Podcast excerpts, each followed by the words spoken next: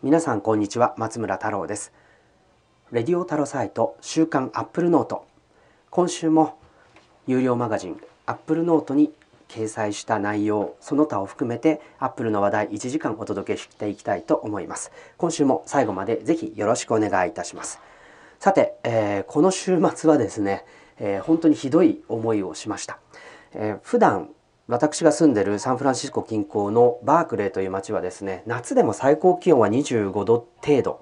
で朝夕は霧が出てですね、まあ、本当に冷涼な気候ということで、えー、ぜひ日本からの秘書にはですね夏場もってこいという場所なんですけれどもそんなバークレーがなんと最高気温40度。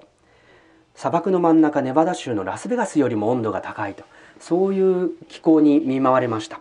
サンフランシスコもですね、えー、1874年ぶりの最高気温記録更新で41度ということで、まあ、本当に暑さに備えがないこのバークレーの街特に私のアパートは冷房設備もないんですね。なのでもうどう過ごしていいかわからない。室温35度からどう冷ませばいいのかもわからない。建物自体が熱持っちゃってるのでこれ本当にどうしようもなかったんですけれどもまあ夜も眠れないし昼間は居場所がないしということで、まあ、とんでもない週末を過ごしてきました。ところがですね、まあ、9月1日2日が最高気温40度だったんですが9月3日になると30度9月4日になると、えー、なんだ24度ということでで朝の気温も17度前後に下がってくると。普段のバークレーの気温に戻ったんですね。なので、まあ、涼しくなってたんですけど建物やっぱり部屋の温度ってなかなか引かないので、まあ、ちょっと9月5日ぐらいにはもうもわっとした空気がやっと抜けたかなと、まあ、そんな週末明け自律神経ボロボロの状態で、えー、今週週明けを迎えました。まあ、本当にこれがアップルのこう大イベント直前に重ならなくてよかったなということで、え、1週間ペースを取り戻しながら来週のビッグイベントに備えたいなと思います。あのアメリカって本当に単位がいまだにパウンド重さのパウンドとかあとは、水の量はガロンとかオンスとかあそして気温はですね摂氏ではなく華氏を使っているし距離もマイルを使っているととにかくですね単位換算をしないとこう普段あの生まれ育ったメートル法からはなかなかこうどんなぐらいの感覚なんだろうっていうこう単位の感覚っていうのが全くないんですよね。でそこであツイッターでもご紹介したんですけどやっぱりあの Mac のスポットライト検索とか iPhone の Siri とかで例えば歌詞110度は摂氏何度みたいな質問をすると、えー、ちゃんとその答えが返ってくるんですね45度ぐらいだと思うんですけど。でまあやっぱり Siri は Apple Watch にしろ iPhone にしろ、まあ、Mac にしろあのこういった単位換算に結構こう重宝しているんですね。なのでもし皆さんもそういう機会アメリカに旅行して変な単位に巡り合った時に、えー、ぜひこうどれくらいなんだろうというのを知るために Siri を頼ってみてはいかがでしょうか。まあ、そんな話題も織り交ぜつつですね、えー、今週流れていたアップルのニュースそしてアップルノートで、えー、ご紹介した話題なんかを1時間お届けしたいしていきたいと思いますので最後までごゆっくりお楽しみください。レディオタロサイト週刊アップルノートこの番組は有料マガジンアップルノートの購読者の皆様のサポートでお届けしていきます。さて、えー、今週最初の話題はやはりですね来週に控えたアップルの新型 iPhone を発表するとみられるスペシャルイベントの話題ですね9月1日に、えー、なってアップルはこう9月12日にスティーブ・ジョブズシアターで、えー、イベントを開催しますよというアナウンスプレス向けに流れました、まあ、ここにはですね「Let's meet at our place」っていうえー、フレーズがついてました、まあ、このフレーズって大体そのイベントを象徴するような内容だったり何かその新製品とかそのイベントのテーマになるようなフレーズが書かれているんですけど、まあ、これはアップルパークにあるスティーブ・ジョブズシアターの、えー、お披露目こけら落としという意味合いで、えー、撮っていいんじゃないかなと思います。スティーブ・ジョブズシアターについてはですね最新のドローン映像なんかを見ると、えー、どんな様子になっているのかを、えー、見ることができます。タロサイトネットなんかにもですね、えー、そのアップルパークのドローン撮影最新のドローン撮影のビデオのリンクを貼っているんですけれどもあのまあ1階部分は円盤状になってますね円盤状になってて白い板があ貼られててこう外壁となっている、え、ガラス曲面ガラスよりもちょっと大きなサイズの、えー、白い板が屋根状になって、えー、かぶっていると、まあ、そういう構造ですね。で、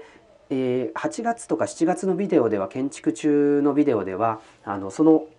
建物の周囲はまだ土だったんですけれども最新のドローン映像を見るとその部分に関しても白い、えー、床材がこう敷き詰められていて、えー、まああの本当に上空から真上から見れば白い丸がただあるそこにあるっていう状態でちょっとサイドから見れば、えー、白い円の下敷き大きな円の下敷きにガラスの、えー、壁があってその上にもう一個白い円の円形の屋根があると、まあ、そんな構造になっていることが分かります。またですね、えー、このスティーブ・ジョス・シアターズ結構横から撮影したドローン映像もあるんですけれども、えー、こう左右にですね切り込みが入って吹き抜け状になってるんですかね。それで片方はあおそらくこの外壁のサイズに沿ったあ螺旋階段。螺旋にはなってないか。こうちょっと曲曲がった階段。でもう片方はこう丸いガラスの筒が見えるのでおそらくこれエレベーターになるんじゃないかなと思います。そういった形でこう下の、えー、地階に降りる仕組みになってますね。で地階に降りたところはあこのサイドから見た設計図そして真上から見た設計図っていうのがツイッターの、えー、ネイルサイバートっていう、えー、アカウントで公開されていたんですけれどもここを見るとですね、えー、どうなってるんだろうよいしょちょっと今リンク開きますね。はい、えー、これを見るとお降りたホールは真ん中がガバッと開いててこう展示エリアになっていると。でそこから奥に入っていくと1,000人収容の2階席がないような1,000人収容のホールがこうちょっと扇形の座席配置で、えー、そんあってその奥はステージとバックステージがあると。でバックステージの裏側にはあまあ搬入口みたいなものが用意されているとそんな構造になっているのかなというふうに、設計図上からは推測することができます。で当日、えー、9月12日の当日はですね私は、えー、あまあ、もちろんあの招待していただいたんですが、あのこのスティーブ・ジョブズシアターまでは自家用車であアップルパークまでは自家用車で行きます。で自家用車もこうどこに駐車場があるのかおそらくこの本社のキャンパスの下が駐車スペースになってるっていうことだと思うんですがこの、えーと、駐車スペースに入ってきてそれで、えーと、どうなるんだろうどうやってアップルパークまで誘導されるのかっていうのはちょっとよく分かってないですね。で、えー、誘導されてからあまあそ駐車場の誘導自体もまあ分かんないんですけどもその誘導されてからどうやって、えー、スティーブ・ジョブズシアターまで行くのかっていうのもまだ分かんない。おそらく経路まあうまい経路があるんでしょうけれどもで、えっと、それに加えて、えっとまあ、スティーブ・ジョブスシアターまでの道がもうすでに整備されてるのかどうかっていうのもちょっとよく分かんないんですけれども、まあ、そんなことであの誘導がされると思われます。で入ってからのアクティビティというか何が起きるのかっていうのはなんとなく想像がつきますね。えー、まあいつもですとあの、まあ、スティーブ・ジョブシアターなりアップルのタウンホールに限らずですね、えー、到着すると大体こうあのイベント開催が10時だとしたら大体8時前ぐらいまでには来てくださいって言われるんですね。でそこでレジストレーションを済ませたらその済ませた人たちに対して、えー、まあコーヒーとか軽食とかが振る舞われます。まあ僕の場合多分バークレーからなので一応8時集合だったらうんまあ5時半？あるいは5時ぐらいに出ないとちょっと渋滞の状況が怖いので、えー、それぐらいに出るんですねなのでもう朝食も取らずに出かけるような感じになると思いますしおそらく多くの人がそんな形で、えー、会場に行くんじゃないかなと思います。で会場に行って、まあ、レジストレーション済ませたらそこからの待ち時間だいたい9時半ぐらいに会場に招かれる会場の中に入っていくことになるので、えーまあ、そこからの、まあ、8時集合なら1時間半ぐらいは、まあ、そういったあの各国のプレスの人たちが国ごとにまとまったりあるいは顔見知り同士で話をしながら、まあ、どんなことになるんだろうとか世間話をしたりとか、まあ、そういった時間が1時間半ほどあるわけですね。で、まあ、9時半までの時間がどこで過ごすことになるのかなと思うんですけれどもおそらくですけどこうアップルパークのこのスティーブ・ジョブズ・シアター自体が初めてなのでまあこのロビー部分1階部分なのか外になるのかちょっとわからないんですがあそこにコーヒーとか、まあ、軽食が用意されることになるんじゃないかなと思います。なので、まあ、そのスティーブ・ジョブズ・シアターの周り外の建物の周りとかロビーの中とかでふらふらと、え、時間を潰すことになるんじゃないかなと思います。というのはあの地下ですね階地下に入った部分はあこうエキシビションホールって書いてあってタッチトライのコーナーになると考えられているので、えー、おそらくですけどまだ最初は入れないもしくは仕切られてるんじゃないかなというふうに思うんですね。なので、まあ、雨は降ることないと思うんですけれどもおそらく、えー、アップルパークの周りアップルパークのあの屋外の様子、まあ、建築中だと思うんですけどその辺りの風景なんかも楽しみながら時間を潰すってことになるんじゃないかなと思います。そして、9時半になるとこうシアターの中の方に招かれて、えー、順次着席ということになって、えー、イベントまあおそらくまた2時間とか2時間半とか今回ちょっと製品数もありそうなので、えー、それぐらいの時間が割かれるんじゃないかなと思います。でその発表が終わって12時とか12時半になって、えー、今度はあスティーブ・ジョブズ・シアターの、えー、入り口だったあロビーの地下地下の部分ですね。ここの部分でタッチトライが展開されると、まあ、そんな流れになっていくんじゃないかなと思います。なのでまあ流れとしては、えーと、今おそらく想像がつかないのは駐車場がどこなのかっていうこととそこからどうやってスティーブ・ジョブズ・シアターまで行くのか。でその間がどういったあの風景なのかっていうことが、まあ、ちょっと不確定要素なのかなというふうに思っていますもちろん新型 iPhone も楽しみなんですけど個人的にはやっぱりこのアップルがあまあスティーブ・ジョブズの原風景を再現するといったアップルパークのその、えー、風景とか建築とかあランドスケープデザインとか、まあ、そういったものをが割と楽しみにしている部分だったりもします。なのでできればあまあアップルノートもそうですし他のメディアなんかでもスティーブ・ジョブズ・シアターの周辺の写真なんかを発表会の前の、えー、記事としてお届けできるといいななんて思っています。はい、でアップルパークに関しては、まあ、こんなところだと思うんですけれどもあの iPhone 自体の話というのはもうなんかすでにたくさんの情報が出回ってしまっているのでなんかおそらく答え合わせ的な側面になるのかなと思うんですけどあと iOS11 も6月に発表されてどんな新機能とか API が搭載されるのかっていうことはもう分かってるわけですよね。おそらくプレビュー版あのデベロッパー版パブリック版に問わずプレビュー版もだから今週に入って23発アップデートが来てるんで本当に最終調整になってきてるんじゃないかなと思うんですけどここに搭載された新機能なんかも、まあ、何が来るかっていうのは公開されてる範囲では分かっているので、えー、新しいハードウェアに関係しない部分に関しては大体もう明らかになっていると、まあ、そのためあの新しいハードウェア向けの機能とかインターフェースとかっていうのがあ発表のタイミング発表会の中でもこうどう操作するのかっていうのが示されることになるんじゃないかなと思います。やっぱりホームボタンはバーチャルにもやっぱり完全に排除されるんじゃないかっていう話がブルームバーグなんかでも伝わってきているので、まあ、できればホームボタンありのオペレーションをこう再現しておくっていうのも面白いと思うんですけど基本はホームボタンなしっていうのが標準になっていくとすればあのじゃあそれはどうやって操作するのか iPad の、えー、ドックみたいな構造になるのか。でも確かに iPad Pro に例えばプレビュー版のあの iOS11 を入れてる人も多いと思うんですけど、えー、WWDC の時のブリーフィングで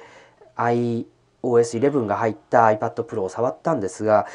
例えばタスク切り替えの時もドックを引き出してそれをさらに上にこうスワイプするとそのタスクメニューがあマルチタスクのメニューが出てくるんでホームボタンに移動しをするっていうチャンスはなくなるんですね。でホーム画面に戻るっていうこともよく使うアプリだけ触ってる分にはドックで済みますんでホームボタンの出番っていうのが実は減ってるなーっていう印象がありましたでそう考えるとホームボタン別に再現して残すっていうことも選択肢としてありなんだと思うし今までの使い勝手をこう引き継ぎたいっていう人にとってはいいのかなと思うんですけどただ必ずしもホームボタンがなくてもすでにあの iPad ではあホームボタンに頼らない操作っていうのを実現していることを考えれば、まあ、大きな問題にはなくな大きな問題ではないのかなっていう印象もあります。まあ、それはとにかくとしてその他に例えばあの顔面認証にシステムが切り替わるっていうことなので、まあ、それがどれくらいの精度なのかあとはそのロック画面とかそれ以外の画面あのでのそのロックしてるしてないのこうオペレーションってどうなるのか。基本的に自分が目の前にいれば iPhone はロック解除された状態常にロック解除された状態になるっていうのがなんとなくこう想像しているあの新しい iPhone の使い方ということになりそうなんですけれどもあのというのはホーム画面と今までロック画面っていうものがあったんですけどロック画面があ通知画面と統合されているんですね。なのであの明確なロック画面という存在がなんとなくあやふやになっているなというのは iOS11 を見て思ったことです。なのであのもしかしたらそういった常に自分が目の前にいれば常にロック解除状態っていうのが新しい iPhone でのこうセキュリティの考え方になるのかなというふうに思ったりしています。さあ iPhone X あるいは iPhone8 エディションなどと言われている新しい iPhone なんですけれどもあのこのあの成功の命運を握ってるのは実はサムスンなんじゃないかっていうのはあのまああまりこうあの多くを語らなくても想像できる方は多いんじゃないかなと思うんですが iPhone に採用されているこの有機 EL パネルですね、えこれって、え量産この iPhone の需要にかなうだけの量産技術があるところっていうのは今のところサムスンだけだということなんですね。実際 iPhone 向けの有機 EL ディスプレイに関してもあのサムスン1社による、えー、供給が続くと言われています。おそらく2019年には LG とかジャパンディスプレイとかがあその iPhone 向けの有機 EL パネルの供給に参加してくることになると思うんですけれどもそれでも当面はサムスン1社の、えー、供給になるということが、まあ、今のところこう予測されていますね。であのおなじみの KGI セキュリティーズのミンチ協賛の、えー、分析によると、えー、この iPhone がまあ1000ドル超えるって言われている価格上昇の要因っていうのはおそらくこの有機 EL ディスプレイのせいだというふうに言われてます。で今まで iPhone7 プラスでも45ドルから55ドルだったディスプレイパネルの価格っていうのは新型 iPhone だと120ドルから130ドルに上がるんですね。バスンと。倍以上に上がるんですね。でこのディスプレイを供給しているのはサムスンだけということなんで、まあ、競争状態がない分ですねこの価格っていうのが高止まりしていくんじゃないかっていう指摘をしています。でまあ、もちろん Android スマートフォンでは特にサムスン製も含めて、えー、有機 EL パネルって採用されてきていますし、まあ、薄型だったり曲面の実現だったり低消費電力や黒の表現が豊かになるっていうところで、まあ、スマートフォンには非常に適したあ新しいディスプレイだと言われています。ただこうアップルの採用ってまあ有機 EL はこう強靭な需要が発生することになるんですけどそれにサムスン自体がそもそも耐えられるのかっていう、まあ、そういった問題っていうのは実は iPhone の製品つまり iPhone 新型 iPhone が順調に供給されていくかどうかっていうのはサムスン次第なんじゃないかっていうのがあ一つ考えられるあのサムスンが命運を握っているという要因なんじゃないかなと思います。でこのサムスン以外のこうサプライヤーっていうのはまだまだ間に合わないということなので、まあ、基本的にはあのこの状態そのサムスンが iPhone の名を握るという状況は続くと思うんですけどまあたびたびこの新型 iPhone の供給やアップルのビジネスそのものに対してアップルが対処しきれないリスクというのが存在しているというふうに指摘しているんですけれども例えばその一つは中国との米国との貿易摩擦問題。例えば中国はあの iPhone という象徴的なプロダクトが中国から輸出できないようにしてしまうというカードを切る可能性だってあるわけですよね。でもう一つはやっぱり朝鮮半島のこう緊迫化の問題で、まあ、韓国の経済活動がその緊張が高まったり交戦ということになった時にこう韓国の経済活動自体が停滞するとしたらこの有機 EL パネル自体がアップルに円滑に供給されない事態というのは発生してしまうわけですよね。でこれらの問題その中国の問題とか朝鮮半島の問題っていうのは民間企業であるアップルにとってはこう回避不可能どうしようもない問題なんですよね。でそう考えるとアップルの新型 iPhone の命運っていうのはもちろんそのサムスンが順調にその有機 EL パネルを出荷できるかっていうところにかかってるんですけれどもそれ以上にですねその東アジア情勢の地域の安定であるとか米国と中国の間のこう円満な関係性みたいなものに、ま、非常に大きく依存しているし、まあ、それはあのこれあんまりこうシナリオとしてあの iPhone 云々関係なくですね本当に緊張がこれ以上高まらないことを期待しているんですけれどもあのアプリはリスク回避ができない問題ということになります。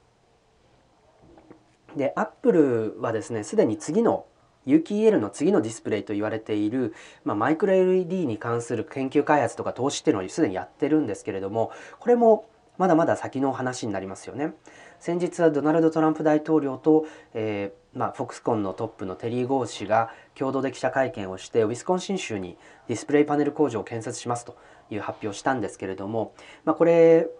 おそらくアップルも、えー、このマイクロ LED の研究開発を進めていたり企業買収をしているので、まあ、おそらくこのフォックスコンの工場で、えー、製造されるパネルっていうのはアップルも採用することになるんじゃないかなと見られています。ただこうやって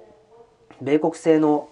もうディスプレイっていうのは本当に今のスマートデバイスモバイルデバイスの要となるパーツなのでこれを米国内の需要で供給で賄うということはアップルにとっては先ほど言ったような地域の安定化とか貿易問題っていったリスクを回避する方法なんですけれどもなんか順調にトランプ大統領トランプ政権によってアップルの外堀が埋められてるなという印象。つまりアップルはパーツも組み立ても含めてアメリカ国内で iPhone を作った方がリスクが回避できるんですよというようなですね、まあ、そういうこう外堀の埋め方をアップルはされているんじゃないかなというふうに思っていて、まあ、それがもちろんアップルとしても営利企業なんで本当ににコストがどうなるかの問題に加えて作れるか作れないかっていうそもそもの問題を突きつけられた時におそらく、えー、判断としてはよりリスクを回避できる方向に向かうんじゃないかなっていうのはえ考えうる選択肢だと思います。さて、えスケジュールの話もうちょっとしておくと9月12日発表の iPhone おそらく9月15日に予約開始で1週間後の9月22日に iPhone 発売ということになりますで、えー、Apple は毎年ですね iPhone の発売日っていうのを、まあ、十数カ国に、えー、限っていてでその他の国では順次発売という形にしています。でメイン市場である中、え米国そして第二の市場になる中国そして、えー、西欧諸国に加えて日本も、えー、アジア諸国とともにですね最初の iPhone の発売グループに入っていました。で今回もおそらく9月22日に日本でも iPhone 発売されるんじゃないかと思いますので、えー、時差の関係でいくと、まあ、ニュージーランドとかオーストラリアがこうその子に入るかどうか分かりませんけれども最も早いタイミングで iPhone をユーザーの手に渡す国ということになるんじゃないかと思います。で、まあ、iPhone は例年ですね希望のモデルは手に入りにくい状況というのは続きます。去年もですね iPhone7 プラスのブラックモデル 128GB モデルですね。これは僕の欲しかった iPhone なんですけど9月の発売から2ヶ月経ってもなかなか店頭在庫が揃わないと、まあ、そんな状況が続いてきました。で入手しにくいのは毎度のことなんですが有機 EL ディスプレイを採用する iPhone についてはもっと供給数が厳しいというふうに考えられていますで発売後も本当に一握りの人にしか製品が行き渡らないという可能性が高いんじゃないかと思います。で最もですね iPhone 新型 iPhone で、えー、販売低迷の打開をしたいと考えている中国に対してはよりこう多くの台数が供給されていくことになるんじゃないかなと思われますので、えー、まあそれ以外のまあ、米国はもちろんですけどそれ以外の国に対しては出荷数本当に限られてくるのかなというふうに思います。でまあ、今回3モデルあって iPhone7 シリーズの後継モデルについてはあもう少し手に入れやすいのかなと思うんですけれどもその有機 EL ディスプレイを採用する新しいモデルに関してもしかしたらその発売グループを他のモデルと分ける可能性があるんじゃないかなと思います。それでも日本がこう最初の発売国に入ってくるっていうことはあのすごい期待していますしそうなるんじゃないかなと思っています。またあこれらのその発売情報についてもですね、えー、9月12日の発表イベントで明らかになると思いますので、えー、詳細はまた帰りの車の渋滞の中で、え、録音してお届けしたいなというふうに思います。はい、さて、えー、ちょっとまた違った話題なんですけれども Apple ノートブログでご紹介したんですがあ先週ですね Apple は2つの社会問題についてコメントをしています。一つはネットの公平性に関する政策への意見書ですね。米国の連邦通信委員会に対して、えー、まあ、あらゆるネットの中立性を維持する政策を、えー、支持するという意見書を提出しました。まあ、これあのテクノロジー企業としてはあの割と遅めの表明になったのかなと思うんですけれども、えー、アップルとしては顧客のセキュリティやプライバシーを尊重するっていうことをオープンインターネットの維持にの理由としていて、まあ、特に5つの政策についての支持を表明しています。まず1つはあ消費者の選択性ですね。コンテンツのブロックとか制限抑制っていうものを制限することで消費者が自由に選択できるようにするっていうことそして2つ目は追加料金に関する優遇措置あるいは高速レーンというものを禁止するということこれについてはその次の透明性サービスの内容と料金を分かりやすく明示することっていうことになんとなくこう連動してるような気がして相反するような話に見えるんですけれども4つ目が消費者がプロバイダーを自由に選択できるそして5つ目は投資とイノベーションということで制限なしに顧客にリーチできるようにするということですね。でこの速度の問題は本当に今そのモバイルにしてもブロードバンドにしてもあの固定回線にしてもですねインターネットの速度って本当に映像視聴の機会が増えてきたのでこう非常にこう重要な要素になってますね。これからまた 4K 配信みたいなものが始まったりするとなるとこの速度の問題で、コンテンツへのリーチの問題例えば一番のその消費者の選択でコンテンツに自由にアクセスできるかどうかっていうことは意外と速度によってその体験だとかコンテンツの種類みたいなものが変化してしまう可能性がありますよね。ただ一方でそのたくさん料金を払ってる人がそのより快適なサービスを受けられるようにするっていうこともまあその消費者への説明込みで考えればそんなにこう間違ったことではないように思うんですけれどもこの辺の解釈ってどうなるんでしょうかね。例えば米国のそのホテルに泊まると無料 Wi-Fi は提供されるんですけどもっと速い回線が欲しい人は高速あの回線接続のための追加料金を払うっていうような仕組みって導入されたりします。ただこれはそのネットの公平性に反するっていうことで、えー、まあ非常にあの反対の意見も多いんですよね。で日本は最近その格安 SIM と通常の今まで通りの携帯電話会社っていう2つの選択肢があるんですけれども、まあ、料金で速度が変わるっていうこと自体にそんな大きな違和感を覚える人っているんでしょうかっていうのも一つの、えー、と疑問だったりします。そのため、まあ、この iPhone もあの一般のそのモバイル回線に載ってると思うんですけれども例えば通信速度で著しくそのスマートフォン体験というものが変化してしまうのかどうかそうさせないための工夫っていうのは、まあ、いろんな企業が行わないといけないと思いますし通信インフラを担う企業はやっぱりその共通の平等にインフラを提供するっていうことに努めないといけないと思うんですね。なのでこの問題っていうのはこれからもうちょっとこう議論になっていくと思うんですけれどもあのそこの経済合理性の部分であったりとかあるいはその公平性の部分であったりとかインターネット接続が人権に関わるのかどうかみたいな問題だったりとか、まあ、こういった部分の議論っていうのはもう少しこれから進んでいくことになるんじゃないかなと思います。そしてもう一つアップルが意見表明をした話は DACA と言われる問題についてです。DACA とはこの Deferred Action for Childhood Arrivals の略ですね。で親と共に米国に幼少期に入国した人々に対して、まあ、米国内で教育や就職の機会を強制送還の恐れなく提供するプログラムのことですね。で、えー、9月5日にドナルド・トランプ大統領はこの DACA のプログラムを撤回すると廃止するというふうに発表しました。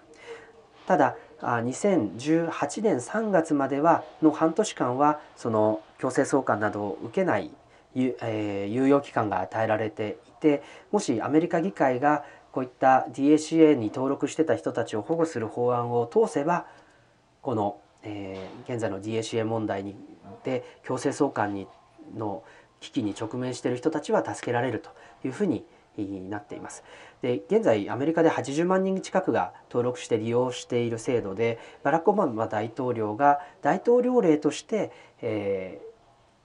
推進した政策だったんですね。でオバマ大統領はこのトランプ大統領のあ前大オバマ前大統領はあドナルド・トランプ現大統領のこの DACA 撤回の問題に関して、えー、まあ道徳の問題だというふうにしていてでなんで議会を通さなかったんだっていう疑問に対しては議会に対してこのプログラムを法案化する、えー、法律として通すよう働きかけてきたけれどもそれが実現しなかったので大統領令で対応したというふうにその経緯を語っています。でこの、えーまあ、ドナルド・トランプ大統領は移民政策に対して一貫してすごく厳しい立場をとってきました。で、まあ、多様性によって構成されているというアメリカ社会においてですねやっぱりその保守派からすると社会不安の増大や労働環境の悪化っていうものをこの不法に入ってきた移民があの保護されるっていう政策によって、えこうあそういった問題社会問題が悪化しているという部分をなんとか是正した方がいいんじゃないかと。いうアイデアですね。でこれトランプ大統領だけではなくて米国の中部とかメキシコに国境を接している地域を含む10州でもこの DACA の廃止を訴えてきた経緯があるので必ずしもトランプ政権のアイデアというわけではなくてアメリカの保守派の一定層はこのプログラムに対してない方がいいというふうに反発しています。えーまあ、結果として DACA は撤廃されて、えー、まあ議会でこう法案を通し直せば救われるんだというふうに、え、トランプ大統領はツイートで指摘しているんですけれども、まあ、ただあのホワイトハウスが連邦議会にこの問題のとか若者の処遇をこう丸投げしたというふうにオバマ大前大統領はあコメントしていてちょっと悔しさも感じさせますね。でこの問題に対して、えー、まあトランプ大統領が決定する以前の意見書で、まあ、アップルとかグーグルとか、えー、ウーバーとか、まあ、そういった企業の首脳陣はあ DACA を維持するように意見書を出して訴えてきましたけれども今回の撤回が発表されて、えー、非常に強い反発が広がっています。でアップルのティム・クック CEO にかんあのもアップルには250人の、えー、従業員があこの DACA のプログラムでに登録されている人として働いていて、まあ、カナダとかメキシコとかケニアモンゴルから入国した人たちが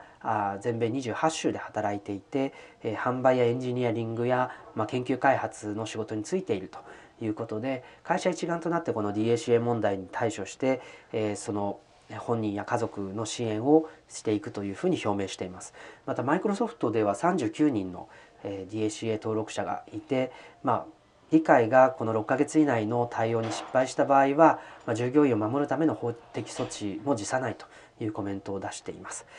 こういった形でテクノロジー企業はあの、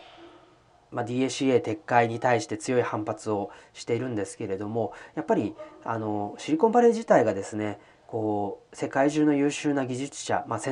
第二次世界大戦以前からですねえそういった技術者世界中の優秀な人材と UC バークレーやスタンフォード大学といった高等教育機関や研究機関そしてえアメリカのま軍事費を含めた公的な資金やあ民間の投資といったものこの三位一体でえシリコンバレーのこの技術の集積地としての歴史というものが築かれてきたわけですね。なので多様な人材優秀な人材っていうのは、まあ、シリコンバレーの原動力の一つになっているしあの例えばスティーブ・ジョブスさんも、まあ、シリア人の親を持っているからま前回イスラム圏からの渡航制限が課された時にはおそらくそういったものが昔からあった場合はジョブズ氏は誕生していなかったしアップルの創業もなかったと。いうことになりますよね。またグーグル創業者の一人のセルゲイ・ブリン氏もソビエト連邦出身のユダヤ人ということで、えー、そういった移民が排除されるとそのグーグルはなかったかもしれないと。また今テクノロジー業界ってインド系のトップの人たちが非常にたくさんいて Google の CEO のサンダー・ピチャイ氏あとはマイクロソフト CEO のサティア・ナデラ氏そしてアドビ CEO のシャンタヌ・ナラヤン氏と、まあ、主要企業のトップインド人なんですね。こういった移民の活優秀な移民の活躍っていうのはアメリカのこの、まあ、アメリカ自体もそうですし特にシリコンバレーは、まあ、そういった歴史的な背景もあってあのまあ本当に発展の原動力だという認識だしそういった移民が周りにいること自体が日常だと自然なことだということでまシリコンバレーのこう反映してきたモデルっていうのをあるいは日常っていうものを守りたいっていう思いはやっぱり他の地域より強く働いていると思います。一方でトランプを支持するような保守派層にはそういったアメリカ社会を歪めてきた。自分たちが得られるはずの利益を不当に持っていかれたという思いがやっぱり強いしそういったテクノロジー企業が集積されているシリコンバレーではない地域に関してはそういった移民による発展のモデルみたいなものっていうのを描けていないと。そういった点でいくとそのメリットとして感じられる話というのが少ないんじゃないかということで、まあ、こういった政策に対してやっぱり支持をしてしまっているんじゃないかなというふうに考えています。ただですねその iPhone のディスプレイパネル、まあ、すごくあの iPhone っていう一つのプロダクトの一つのパーツの問題ではあるんですけれども一方でその、まあ、製造業としての側面が強いアップルとしてはそのまあトランプ大統領が税制改革と国内雇用あるいは国内産業の促進という政策を、えー、していてそこに協力する姿勢というのも示しています。アメリカでのこう先進製造業のファンドの創設だったり、まあ、トランプ大統領のこう iPhone をアメリカ国内で作らせるんだという話アップルの工場をアメリカ国内に作らせるんだという話に対して、まあ、直接的というか、まあ、真っ当にこう取り合ってるようにもちょっと見えないんですけれどもただそこまで無視してもいないというような形で例えば先ほどのウィスコンシン州のあのディスプレイパネルの工場っていうのもおそらくアップルが噛んでくるし、まあ、どっちに転んでもその東芝のメモリ事業があ解決した暁にはおそらくメモリ工場がアメリカ国内に建てられることになってそこに対して、まあ、アップルも含む企業が投資をすることになるんでしょう、まあ、そういった意味でそのトランプ大統領の推し進める国内の、えー、雇用とか産業育成っていう政策に完全に無視はしてない。もむしろ先ほどのようなその外国や不安定な地域に頼るよりはより確実にビジネスを進められる可能性を高める、まあ、そういった効果を見出し始めているのかなというこの社会情勢の緊迫化の中でそういったイメージを持つことができるようになってきました。まあ、もちろん実現可能性とかコストって最大の判断材料になるんですけれどもやっぱりその実現可能性っていうより大きなリスクが脅かされる可能性をが高まるとなるとやっぱりアップルもアメリカに軸足を置いた製造のこう仕組みモデルっていうものにシフトしていく可能性っていうのは、まあ、排除しきれないんじゃないかなというふうに思います。まあ、そういった意味であのこのトランプ政権とアップルの問題みたいなものはあのもう少しこう細かく注目していくべき内容なんじゃないかなというふうに思っています。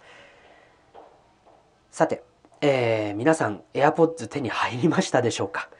？AirPods はあの発売当初からもう本当に6週間待ちってアップルストアのウェブサイトでは待たされていてでもそれがあのなかなかまだ届かなかったりとかしてあの思うように製造できてないっていうことが、まあ、非常にこう問題になっていましたけれどもこの Bluetooth ヘッドフォンの中でも完全ワイヤレスヘッドフォンっていうカテゴリーつまりあの左右にケーブルがないヘッドフォンですね。これに関してあのまあ、最近の調査だとですねアップルがあの8割85%のシェアを獲得しているという販売額ベースで85%のシェアをアップルが獲得しているというニュースが流れました。まあ、販売価格なんですけど価格としては比較的高い方なので、まあ、おそらく台数の面でも非常に大きなシェアを獲得しているんじゃないかなと思います。でこの完全ワイヤレスヘッドフォンなんですけれどもあのやっぱりあの快適ですよね。ケーブルがないっていうこと。でもやっぱりそれ以上に快適なのはその W1 チップで実現しているペアリングをいちいち何回も繰り返さなくていいという、まあ、使い勝手ですね。でこの W1 チップに関しては Beats-X とかあのまあ、その他のビーツ製品に入ってきたんですけれどもそのワイヤレスヘッドフォンの最高峰になるあのスタジオヘッドフォンですね、えー、これにもですねビビーツのスタジオヘッドフォンにもこの W1 チップ搭載でアクティブノイズキャンセリングシステムがあの強化されて、えー、搭載されて、えー、新たに今週発売となりました。なんかこのタイミングで出すんならもう一周待ってもいいのになって若干思うんですけれどもなんとなくですねあの今だ W1 チップ搭載のビーツヘッドフォンを今出したっていうことはなんとなくこう AirPods のアップデートもあるのかなっていう予感を若干し始めました。AirPods 今のところですね、まあ、あのヘッドフォンとしてこうまあ標準的なヘッドフォンがワイヤレス化されたっていう考え方でいけばそのもちろん遮音性も少ないしそのノイズキャンセリング機能とかもないっしなくしたら見つからないしっていう いろいろ問題点はいろいろあるんですけどおおむね満足している製品です。で加えて、ま、アプローチだけを装着して音楽を聴きながらウォーキングをするっていう習慣がだんだんついてくるとやっぱり iPhone を持たなくてケーブルもなしで、えー、そういったあの軽快にワークアウトできるスタイルっていうのはやっぱりすごくあの快適だなというふうに思います。もちろんこう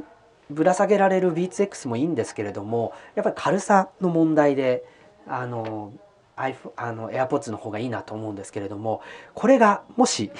AirPods 2みたいなものが登場したらどうなるかっていうのはそのビーツスタジオのスタジオ3ですね。これが W1 チップ搭載で今週発表されたことを考えるとなんかありそうだなっていうふうに思っていてで W2 チップでもしやるとしたらですねその音情設計とかノイズキャンセリングとかいわゆるハイエンドヘッドフォンが実現していたその音に関する機能やそのノイズキャンセルに関する機能をこうプロセッシングできる仕組みっていうのをあのちっちゃな中に備えられるかどうかっていうことなんじゃないかなと思います。もちろんノイズキャンセルをするにはマイクの搭載とかあとそもそもこうイヤーピース自体の遮音性を高めるっていったことが必要なのでおそらく今のかそのイヤーポッツ以来のあの形でその遮音性を高めたあ製品を出してもノイズキャンセルにはあんまり意味がないなというふうに思うんですけれどもただ AirPods 自体にはすでにマイクがあの左右でそれぞれ2つ内蔵されているということを考えるとおそらくこのノイズキャンセリング機能をサポートするこの、えー、W2 チップになるかもしれないそのチップを搭載したらあのそうしたあのより高機能な AirPods というものが実現できるようになるんじゃないかなと期待しています。またですね b っていうものが W2 チップを搭載して登場するならあれはもう最初からイヤーピースがあのしっかりと、えー、耳遮音性を高めたものですので、えーこれはノイズキャンセリングヘッドフォン、まあ、ちょっとマイクの搭載をもう少し工夫する必要はあるんでしょうけどあのノイズキャンセリングヘッドフォンとしての機能をきちんと働かせることになると思いますしあの音情自体をステレオで記録するようなマイクとしての性能っていうのを高める可能性っていうのもあるんじゃないかなと思います。あの例えば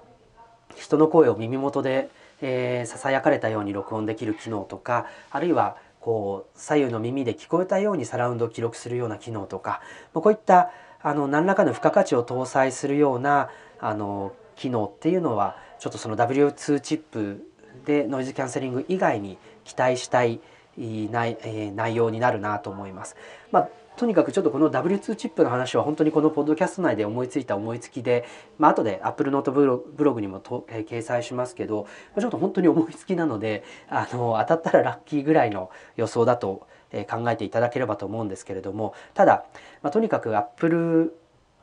ウォッチが LTE に対応するとそのワイヤレスヘッドフォン自体の意味合いっていうものはより高まるんじゃないかと思います。えー、Apple Watch とイヤポッツ、エアポッツだけ装着して出かけた時に例えば通話の着信があのどこでも受けられるとかあるいはあの Siri を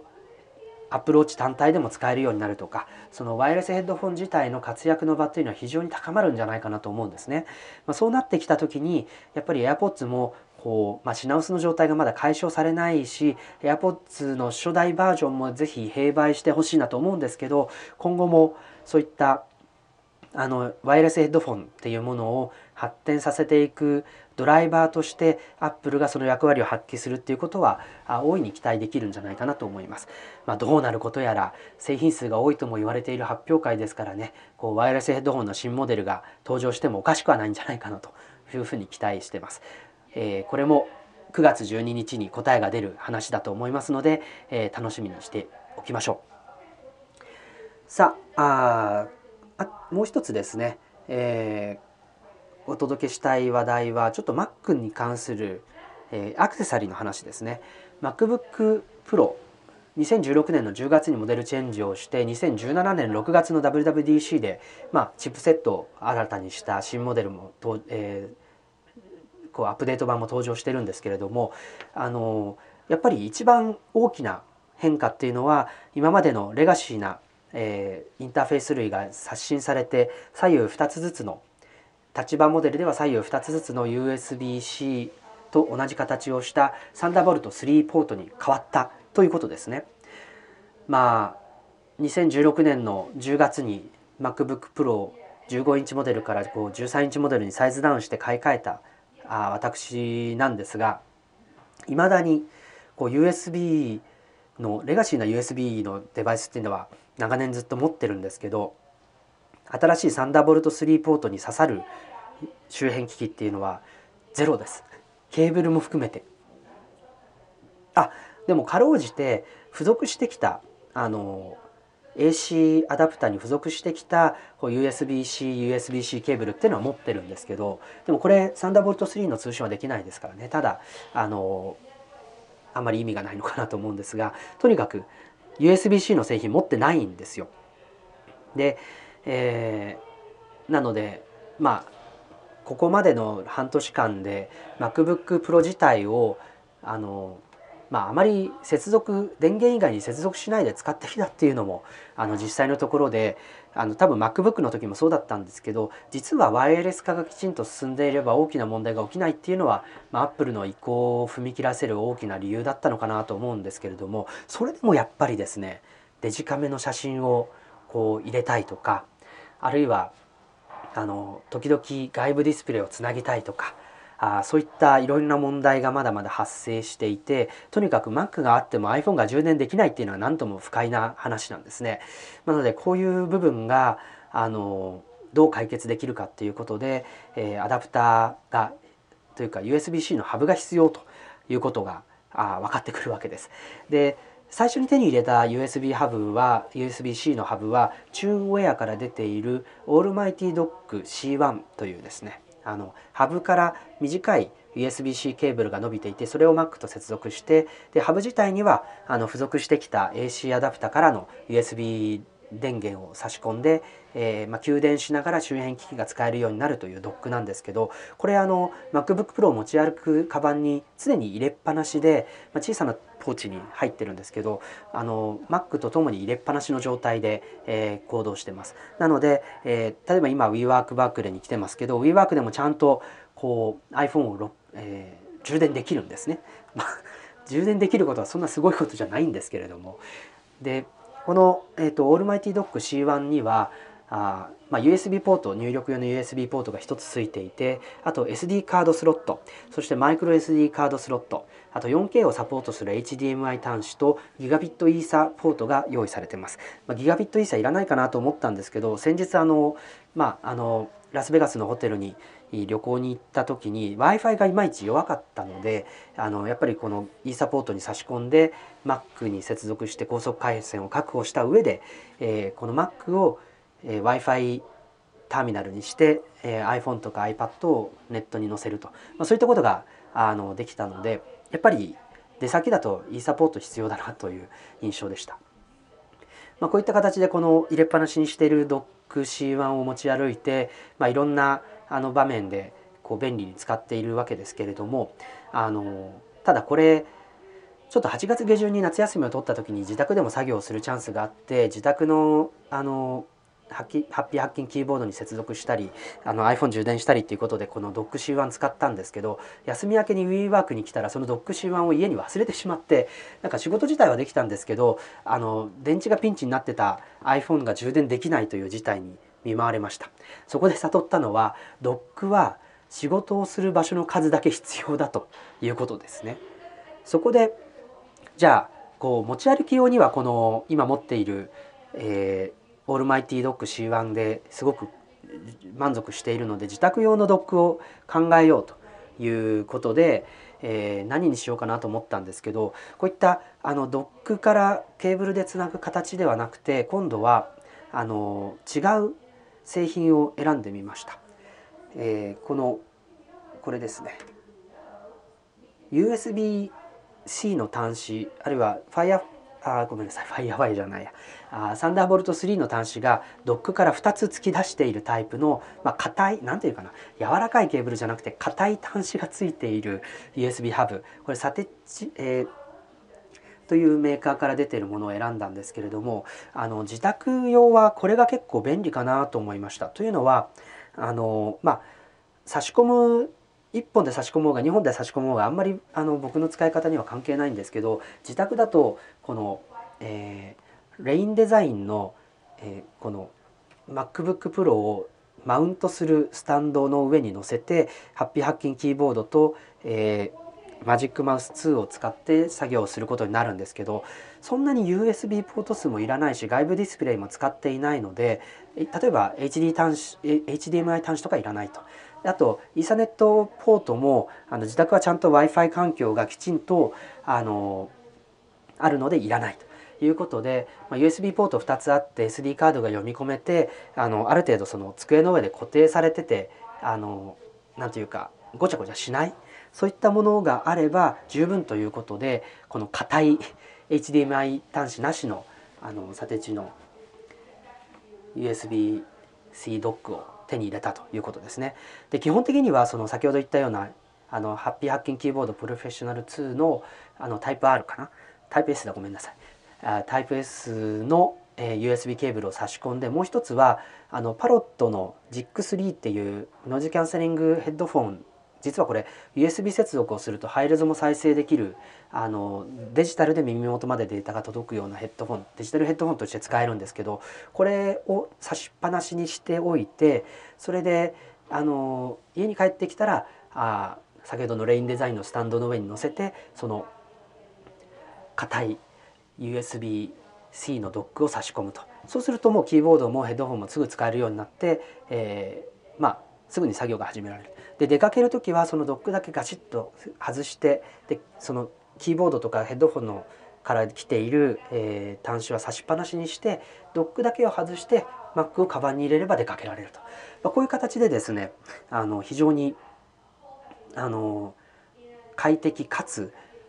このファイサンダーボルト3のハブを忘れない絶対忘れないもう片方はカバンに入れっぱなしですからね。これ絶対忘れないで仕事場に1台の Mac を使い分けながらあ出かけられると。そういう体制を築き上げることができました。築き上げるっていうほどこう別にめったなことではないと思うんですけれども。ということであのまあ格言じゃないんですけれどもこの新型の MacBook Pro を使っている人たちにとってはおそらくよっぽどこう几帳面な人でない限りは仕事をする場所の数だけこのドックが必要だということを、えー、ぜひ今日は覚えて帰っていただきたいなと思います。まあ、本当にただしまい忘れなければいいってだけの話だし硬いドックだったらドックごとこうカバンに突っ込むっていう手もあるんですけど例えば運んでる時にその端子部分が曲がっちゃったらどうしようとか家に帰ってきた時にこうドックからケーブル抜き差しするの面倒くさいなとか、まあ、そういった問題があもう問題ではない面倒くささですね面倒くささがあって、まあ、よりこう不確実性を回避するという意味ではあ個人的にはその仕事をする数場所の数だけこのドックがあると便利というふうに思うようになりました。はいまあ、そんなまあ、もうほぼヨタ話に近いような話でしたけれども、えー、まあ久しぶりに Mac の話題ということでお届けしてきました。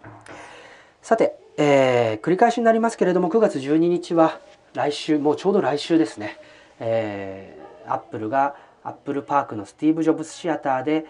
カリフォルニア時間の9月12日午前10時日本時間は9月13日の午前2時からスペシャルイベントを開催します。でここでおそらく iPhone3 機種やその他の製品を含むさまざまな製品が登場することになるというふうに考えられます。Apple Note のこのポッドキャスト、えー、週刊 Apple Note のポッドキャストだったり、ウェブサイトだったり、あるいはあの私が書いているさまざまな媒体で、このイベントのレポートと新製品の情報についてはフォローしていきたいなと思いますので、ぜひ楽しみにしていてください。ということで、えー、レディオタロサイト、週刊 Apple Note、今週はこの辺りでお開きにしたいと思います。最後までのご清聴どうもありがとうございました。そして、えー、この番組は有料で連載中の